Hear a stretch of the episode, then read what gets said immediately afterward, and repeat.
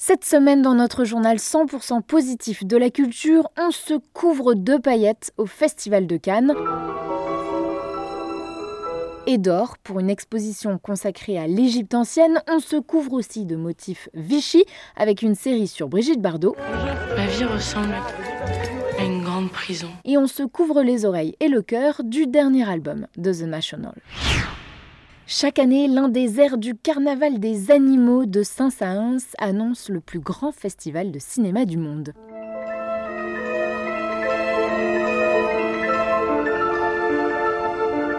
Celui de Cannes, évidemment, la 76e édition se tient cette semaine et jusqu'au 28 mai, 12 jours cinéphiles, glamour effréné. Alors que faut-il attendre de la sélection officielle? Il y a 21 films en compétition, des réalisateurs habitués bien sûr comme Wim Wenders, le britannique Ken Loach, déjà doublement palmé d'or, ou encore Wes Anderson avec Asteroid City. Where are you?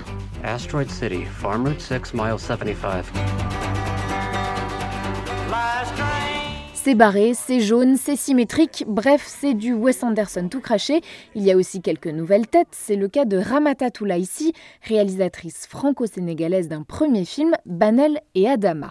Mais que serait le Festival de Cannes sans ses traditionnelles polémiques? La première vient du film d'ouverture Jeanne Dubarry, présenté hors compétition et réalisé par Maïwen.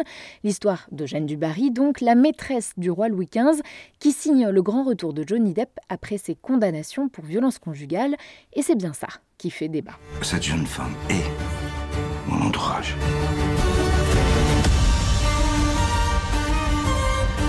Je vous aime. Nous comptons tous sur vous pour que cette misérable femme soit chassée de la cour. Le film Jeanne Dubarry est à voir au cinéma à partir de ce mercredi 17 mai, mais la croisette s'enflamme aussi autour d'une série, The Idol, avec Lily Rose Depp, la fille de Johnny. I like you. Et si la série est aussi critiquée, c'est parce qu'elle s'annonce crue et trash. Les médias américains qui ont enquêté sur le tournage ont révélé un management brutal des partis pris sexistes. En revanche, un homme devrait faire l'unanimité. What's your new book about? A detective. He falls for the wrong woman. What happens? She kills him. Il était venu présenter le flamboyant Basic Instinct sur la croisette en 1992. L'acteur Michael Douglas reçoit la Palme d'Or d'honneur cette année.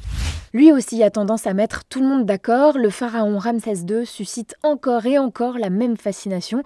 Celui qui a régné pendant 66 ans sur l'Égypte ancienne est au cœur d'une nouvelle exposition itinérante, Ramsès et l'or des pharaons, à découvrir à la Villette jusqu'au 6 septembre.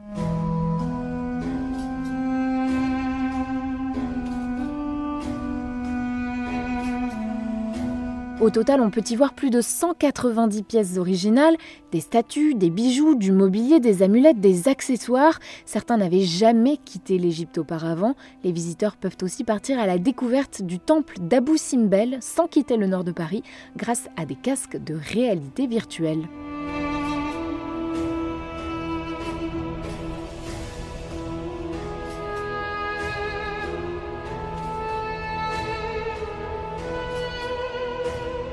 Mais la pièce maîtresse de l'exposition, c'est bien le sarcophage de Ramsès II, prêté par l'Égypte à la France, car elle l'a aidé à restaurer la momie du plus célèbre des pharaons.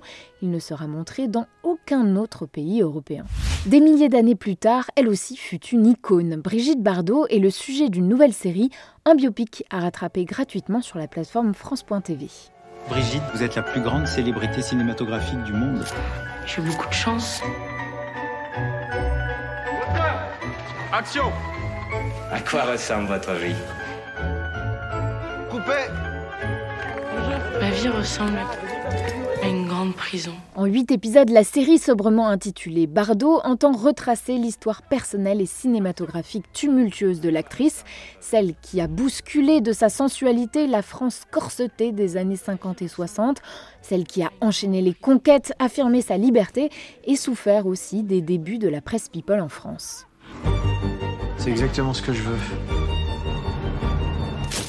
Emmène-moi, s'il te plaît, je deviens folle. Attendez, le monde entier la réclame. Et vous, son agent, vous ne savez pas où elle est Elle est libre.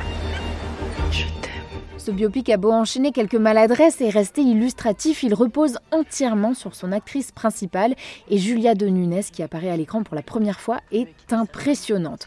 Pas seulement parce qu'elle ressemble physiquement à Bardot, mais parce qu'elle ne cherche jamais à l'imiter.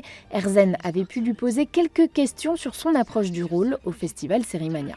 J'ai pas du tout de contact avec elle. Je la connaissais déjà à travers certains de ses films. Je l'aimais beaucoup euh, en tant qu'actrice déjà. Donc euh, je l'ai beaucoup regardé, j'ai beaucoup regardé ses films, ses, documentaires, je l'ai beaucoup écouté. Mais euh, très vite, je me suis rendu compte que c'était pas en la regardant et en que, j'allais l'intégrer elle quoi. Donc euh, j'ai aussi suivi beaucoup de cours de danse. J'ai trouvé ça intéressant de, l'intégrer dans, enfin que ça commence par le corps quoi. C'est vrai qu'en plus Bardot, elle une manière de se mouvoir, qui, est très particulière. Il fallait que, que je me l'approprie, que je sois un peu dans les tripes, quoi. Sinon, c'était pas possible, quoi. Je pouvais pas ne pas passer à travers le mythe. C'était nécessaire de rentrer dans son intimité. Et pour ça, il fallait que. Il fallait pas que je sois impressionnée, je pense. Et les huit épisodes de Bardot sont à découvrir dès maintenant sur France.tv. Il est bientôt temps de refermer ce journal de la culture, mais on ne pouvait pas vous quitter sans vous faire profiter du dernier album du groupe The National.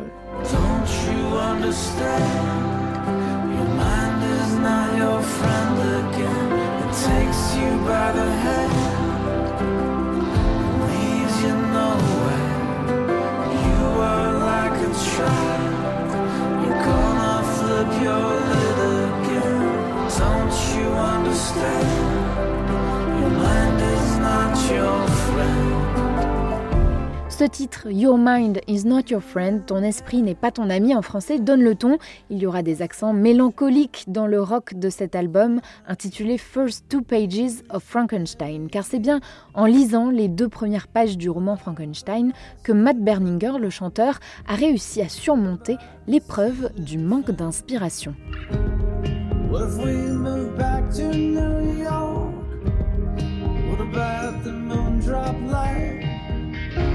Should take it, cause I'm not gonna take it. You should take it, I'm only gonna break it. You should take it, cause I'm not gonna take it.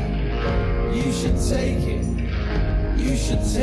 Et cela valait le coup d'attendre de la retrouver pour retrouver, nous, de notre côté, cette voix reconnaissable depuis 20 ans, cette sensibilité aussi que les membres de The National ont associée à celle d'autres artistes, avec par exemple la très belle chanson The Alcott.